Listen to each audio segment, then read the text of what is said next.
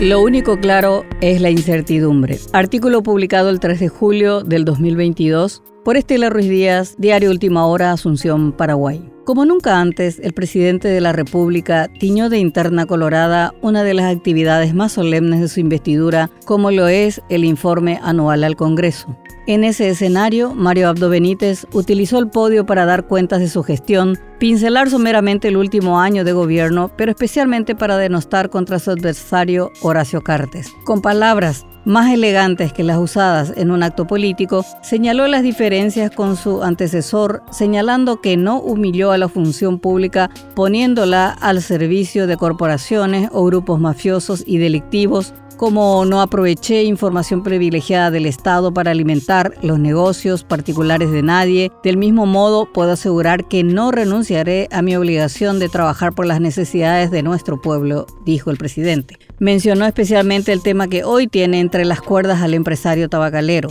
el asunto del avión iraní cuyos tripulantes son señalados de haber participado en tráfico de armas en el marco del terrorismo islámico. En la disputa republicana, Cartes sumó otro frente de batalla aparte de la consabida acusación de contrabando de cigarrillos y sometimiento de las instituciones del Estado, ya que este caso golpea especialmente a la bandera israelí que defiende fuertemente por su relación política y económica que fortaleció durante su presidencia y que tuvo como enlace al lavador de dinero Darío Messer. Más allá de las explicaciones que puedan justificar las operaciones financieras, no es fácil defender a clientes iraníes acusados de vínculos con el terrorismo. Esta situación le vino como anillo al dedo al vicepresidente Hugo Velázquez, quien hasta el momento cargaba solo con la cruz de los peligrosos vínculos con Hezbollah. Ahora se reparten culpas. No solamente eso, Mario Abdo, que ha tenido un impas con Israel por el traslado de la Embajada Paraguaya de Jerusalén al inicio de su gobierno,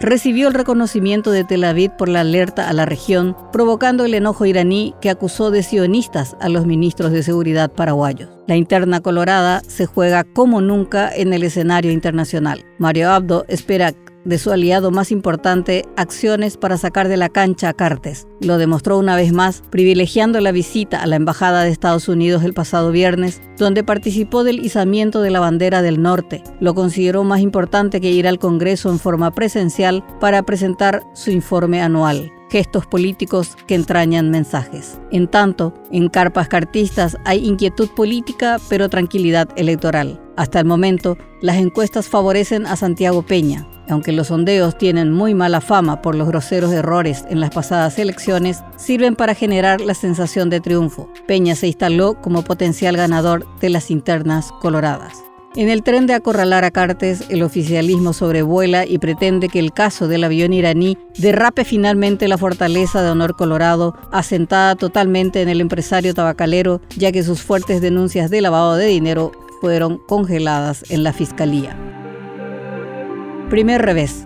Al otro lado de la vereda, la oposición unida sufrió un primer revés tras el dictamen de la fiscal electoral Miriam González, quien no reconoce la concertación hasta tanto subsane el tema del padrón para la elección de la chapa. En consonancia con la tesis colorada, la fiscala se opone al uso del registro cívico nacional para la elección de la chapa presidencial opositora, iniciando con ello una disputa judicial cuyo final es impredecible. Esta fue la primera señal del poder que ejercerá la ANR, que se opuso desde el principio al uso del padrón nacional que incluye a colorados en la interna de la oposición. Líderes opositores como Guillermo Ferreiro y Sebastián Villarejo señalaron que no es una sorpresa esta decisión, pero que jurídicamente no tiene valor. De hecho, el Tribunal Superior de Justicia Electoral está totalmente cooptado por los colorados, quienes controlan la mayoría de las direcciones y en casi su totalidad los fiscales y jueces electorales responden a las órdenes de la Junta de Gobierno.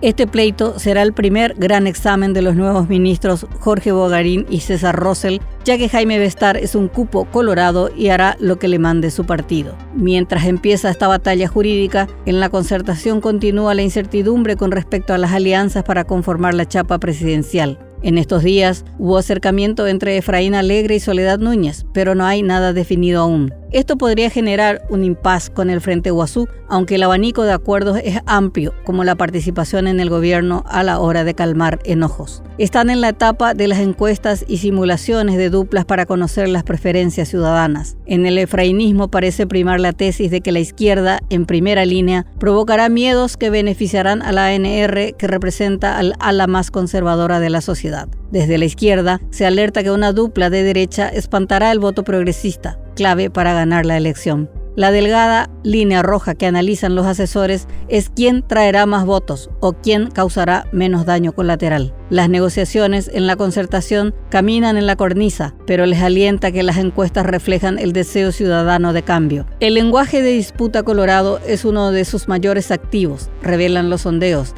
ya que en el enfrentamiento entre cartistas y oficialistas ya no se reduce a la consabida corrupción o copamiento del Estado, sino de quién es peor que el otro. Van desde corruptos, terroristas, contrabandistas, narcotraficantes y cuanto gentilicio exista en el crimen organizado. Más que una disputa electoral, parece una guerra de mafias. Aunque parezca todo muy claro en la superficie electoral, la incertidumbre sigue marcando los dos escenarios. La interna colorada, aunque polarizada y definida con los dos candidatos, tiene la espada de Damocles de una supuesta intervención del más alto nivel geopolítico. En tanto, en la concertación aún no definen las chapas porque están atascados por la desconfianza, las ideologías y los miedos.